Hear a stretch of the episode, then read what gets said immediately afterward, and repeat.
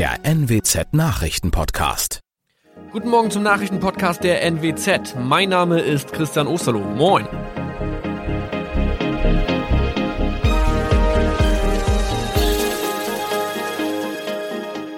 Und das sind unsere regionalen Nachrichten am Morgen. Die Grünen wollen Moorstraße in Oldenburg umbenennen. Viereinhalb Jahre Gefängnis für Falschgoldhandel. Und Landkreis Kloppenburg meldet ersten Omikron-Fall. Der Name Moorstraße könnte laut den Oldenburger Grünen rassistisch aufgefasst werden. Deshalb fordern diese eine Umbenennung. Die Straße wurde allerdings nach Hermann Moor benannt, einem der ersten Siedler in der Gegend. Um Missverständnisse auszuschließen, beantragen die Grünen eine Änderung in Hermann Moor Straße. Dann müssten alle Anwohner ihre neue Adresse in ihren Pässen angleichen. Außerdem müssten Polizei, Feuerwehr, Rettungsdienste und Anbieter von Navigationssystemen informiert werden. Die Stadtverwaltung schlug vor, ein Zusatzschild mit Informationen zur Person Hermann Mohr anzubringen. So könne man alle Irritationen beseitigen. Tobias G. musste wegen dem Verkauf von Falschgold am Mittwoch vor das Landgericht Oldenburg. Nachdem der Schortenser bereits im Mai zu einer Freiheitsstrafe von mehr als drei Jahren in Jever verurteilt wurde, betrieb er seinen Handel auf eBay Kleinanzeigen weiter. Das wog bei der Verhandlung schwer auf. Der 27-Jährige schrieb in die Inseratsüberschrift das Wort plated, was so viel bedeutet wie überzogene und nur vergoldete Ware. Da im weiteren Anzeigentext aber die Rede von einem Reinheitsgrad war und die abgebildeten Goldbarren eine Seriennummer trugen, handelt es sich hierbei um eine Täuschung. Tobias G. wurde zu viereinhalb Jahren Haft verurteilt. Ein weiterer Fall der neuen Omikron-Variante ist am Mittwoch im Nordwesten bekannt geworden. Der Kreis Kloppenburg bestätigt, dass eine Frau bei ihrer Rückreise aus Südafrika am Hamburger Flughafen positiv getestet wurde. Sie befindet sich weiterhin in Hamburg in Quarantäne. Da die Frau im Landkreis Kloppenburg lebt, sei auch das Gesundheitsamt Kloppenburg für diesen Fall zuständig. Zuvor gab es bereits bestätigte Omikron-Fälle in der Wesermarsch und im Kreis Leer. Das waren unsere Nachrichten aus der Region. Weitere aktuelle News aus dem Nordwesten finden Sie wie immer auf NWZ Online. Und Aktuelles aus Deutschland und der Welt hören Sie jetzt von unseren Kollegen aus Berlin. Vielen Dank und schönen guten Morgen. Ich bin Maja Däne und das sind heute unsere Themen aus Deutschland und der Welt. Plan für erste Corona-Impfungen. Bundesgesundheitsminister Spahn unterzeichnet die Impfverordnung. Reform des Erneuerbare Energiengesetzes. Ausbau des Ökostroms soll Fahrt aufnehmen. Und Robert Lewandowski ist Weltfußballer des Jahres. Diese Woche endet leider mit ähnlich traurigen Rekorden, wie sie begonnen hat. Die Zahl der Corona-Neuinfektionen in Deutschland steigt und steigt und gestern wurde sogar erstmals die 30.000er-Marke geknackt. Krankenhäuser kommen langsam an ihre Belastungsgrenzen. Die Berliner Charité zum Beispiel schränkt wegen steigender Corona-Zahlen ihren Betrieb über Weihnachten und Neujahr ein. Einzelne Landräte stehen kurz davor, den Katastrophenfall auszurufen.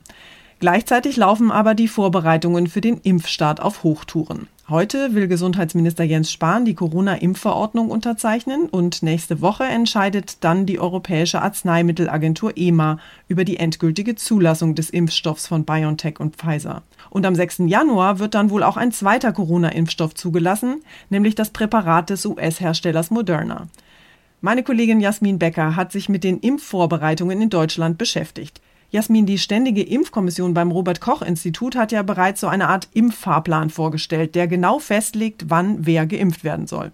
Genau, die sagen ganz klar, ältere über 80 und Pflegeheimbewohner zuerst. Nicht nur, dass die mit zur Risikogruppe gehören, sondern da sind auch einige dabei, die nach einer Ansteckung mit dem Coronavirus einen schweren Verlauf haben und intensivmedizinisch behandelt werden müssen. Und genau das soll wieder etwas eingedämmt werden, also das Gesundheitssystem soll wieder entlastet werden.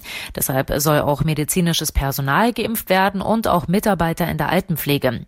Insgesamt vier Stufen der Priorisierung gibt es. Der Großteil, knapp 45 Millionen Menschen kommt dann als letztes dran. Also gesunde Otto-Normalverbraucher wie du und ich, wir müssen wohl noch eine Weile warten, bis wir drankommen. Aber wie und wo sollen die Impfungen denn jetzt ablaufen? Also zunächst soll in den regionalen Impfzentren geimpft werden. Die hatten ja die Länder bereits aufbauen lassen. Auch mobile Teams sollen im Einsatz sein für alle, die nicht mehr irgendwo hinfahren können.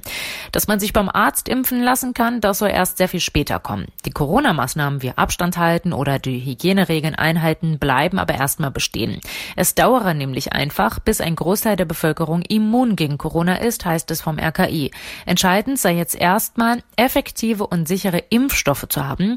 Und die könnten ja in nächster Zeit kommen. Die EMA will nächste Woche über den Impfstoff von BioNTech und Pfizer entscheiden und Anfang Januar dann über den von Moderna. Na, das sind doch ganz gute Aussichten für das neue Jahr. Dankeschön, Jasmin. Wir sind uns wahrscheinlich alle ziemlich einig. Das Jahr 2020 dank Corona war ein echtes Katastrophenjahr. Für den Klimaschutz allerdings war 2020 ein richtig gutes Jahr. Weniger Stromverbrauch, weniger Flüge, weniger Treibhausgase. Der Treibhausgasausstoß ist immerhin um 12 Prozent zurückgegangen. Aber 2020 war eben auch das Corona-Jahr und deswegen sind diese frohen CO2-Energiebotschaften zum Jahresende ein bisschen mit Vorsicht zu genießen. Eine Reform des Erneuerbare Energien Gesetzes soll jetzt aber dafür sorgen, dass der Ausbau von Ökostrom in Deutschland deutlich schneller vorankommt. Der Bundestag hat die Reform bereits gestern beschlossen und heute soll der Bundesrat zustimmen. Mit dem Jahresbeginn soll die Gesetzesänderung in Kraft treten. Und das ist auch nötig, denn für die alten Ökostromanlagen endet die Förderung. Ziel ist, dass im Jahr 2030 die erneuerbaren Energien rund 65 Prozent des deutschen Stromverbrauchs ausmachen. Kritik gibt es aber unter anderem von der Opposition und von Umweltverbänden. Die Reform reiche nicht aus, um diese Ziele zu erreichen, heißt es. Johanna Theimann, Nachrichtenredaktion. Es wird übrigens eine ziemliche Jahresendrallye heute für den Bundesrat in Berlin. Neben dem Erneuerbare Energiengesetz sollen in der letzten Sitzung des Jahres eine lange Liste von Gesetzen beschlossen werden. Auf der Tagesordnung stehen die Homeoffice-Steuerpauschale, ein Gesetz zur Verbesserung der Arbeitsbedingungen in der Fleischindustrie, ein Verbot für Plastiktüten und das wegen der Corona-Krise geplante Verkaufsverbot für Silvesterfeuerwerk. Ich bin äh, sehr stolz und äh, sehr zufrieden. Ich muss ehrlich sagen, dass äh, das ist ein großer Tag äh, für mich und äh, auch für, für meinen äh, Verein, für meine Mitspieler. Und äh, ich muss äh, einfach Danke sagen, weil das ist schon unglaublicher Gefühl. Tja, es war wirklich ein großer Tag und ein toller Erfolg für den Stürmerstar Robert Lewandowski vom FC Bayern München. FIFA Weltfußballer des Jahres ist der 32 Jahre alte Pole jetzt. Bei der Abstimmung setzte er sich immerhin gegen die beiden Superstars Messi und Ronaldo durch. Einen Pokal gab es auch für Nationalmannschaftskapitän Manuel Neuer. Der wurde als weltbester Torhüter geehrt. Bayerns Coach Hansi Flick dagegen ging leer aus. Zum weltbesten Trainer wurde nämlich Liverpools Meistercoach Jürgen Klopp gewählt. Der frisch gekürte Weltfußballer Lewandowski nahm seinen kleinen silbernen Pokal mit einem Grinsen entgegen. Mehr geht einfach nicht. Es ist der Höhepunkt eines ohnehin schon außergewöhnlichen Sportjahres für Lewandowski. Mit den Bayern Trippelsieger, dazu Torschützenkönig in der Bundesliga, im Pokal und in der Champions League. Viele hatten bereits im Vorfeld mit diesem Ergebnis gerechnet. Zu groß der sportliche Abstand zur namhaften Konkurrenz rund um Cristiano Ronaldo und Lionel Messi. Es ist der lang ersehnte Triumph des Polen. Schon am kommenden Wochenende könnte Lewandowski mit seinen Toren den FC Bayern München zurück an die Tabellenspitze in der Bundesliga schießen. Tom Gerntke, Nachrichtenredaktion. Vor gut fünf Jahren, im Herbst 2015, kamen Hunderttausende Flüchtlinge nach Deutschland und Europa. Es war der Höhepunkt der Flüchtlingskrise. Und auch in diesem Jahr haben sich wieder viele verzweifelte Menschen mit ihren Familien in unsicheren Schlepperbooten auf die gefährliche Reise nach Europa gemacht. Heute ist der Internationale Tag der Migranten und wir haben deshalb mal unsere Korrespondentin in Italien gefragt, wie die Lage dort im Moment ist. Denn da kommen ja jeden Monat Flüchtlingsboote über das Mittelmeer. Ja, hier in Italien wird das Elend der Geflüchteten immer größer. Es kamen viel mehr als im Vorjahr, auch wegen Corona. Viele Kinder. Fast jeden Tag stranden Boote aus Nordafrika hier im Süden und die meisten sind dann sich selbst überlassen, schlafen auf Pappkartons draußen, weil Auffanglager überfüllt sind. Die allermeisten wollen aber eh weiter nach Nordeuropa und immer wieder ertrinken ja auch Menschen auf der Überfahrt. Rettungsschiffe sind kaum noch unterwegs. Claudia Wächter, Rom. Unser Tipp des Tages heute für alle, die zu Weihnachten unbedingt ein Haustier haben wollen. Alle Jahre wieder wünschen sich ja vor allem Kinder unbedingt einen Hund oder eine Katze zu Weihnachten. Etwas Kuscheliges zum Schmusen unterm Weihnachtsbaum. Und in diesem Jahr, in dem viele wegen der Corona-Regeln und der strengen Kontaktbeschränkungen plötzlich ganz alleine dastehen, hat vielleicht auch der ein oder andere Single schon mal darüber nachgedacht, sich ein Haustier zuzulegen. Wir haben mit Lea Schmitz vom Deutschen Tierschutzbund gesprochen und sie gefragt, was sie von Tieren als Weihnachtsgeschenk hält und ob Hunde oder Katzen wirklich ein Ersatz für Freunde sind, die wir im Moment ja nicht mehr treffen können. Frau Schmitz, einen Hund statt ein neues Computerspiel unterm Weihnachtsbaum, ist das wirklich eine gute Idee?